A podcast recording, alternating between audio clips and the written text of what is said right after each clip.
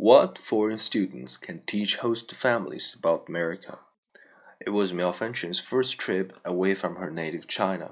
At lunch with us in Denver, she looked so bemused that I had to ask, Is this the first time you've had hamburger? No, said 15 year old. It's the first time I've had such a big hamburger.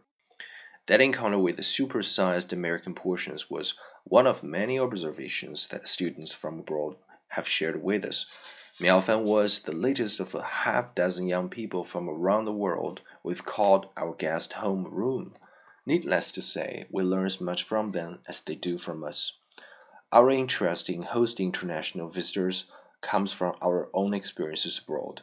My husband, daughter, and I returned to the U.S. in 2012, following my two decades as an Associated Press correspondent on three continents. People welcomed us in their hometowns and around the world. If now, when we vacation, we meet strangers who offer many recommendations in Brazil or Slovenia, who help us navigate subways in Moscow or Tokyo, hosting foreign students lets us pay those steps forward.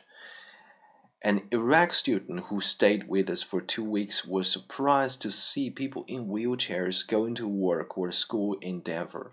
Now that her own country, wrecked by decades of war, doesn't have people disabled by injury or disease, but in Baghdad, she said, they're hidden away. The State Department backed Iraq Young Leaders Exchange Program and local partner World Denver kept this Iraq team busy meeting with local development groups.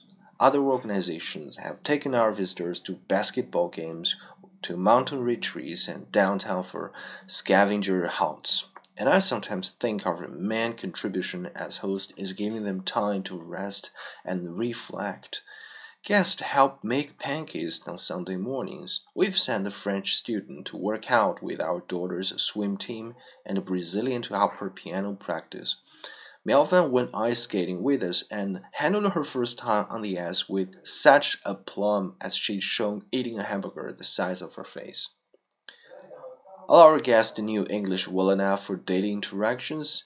Any young person willing to embark on these trips has the pluck and the flexibility to meet us more than halfway when it comes to navigating cultural differences.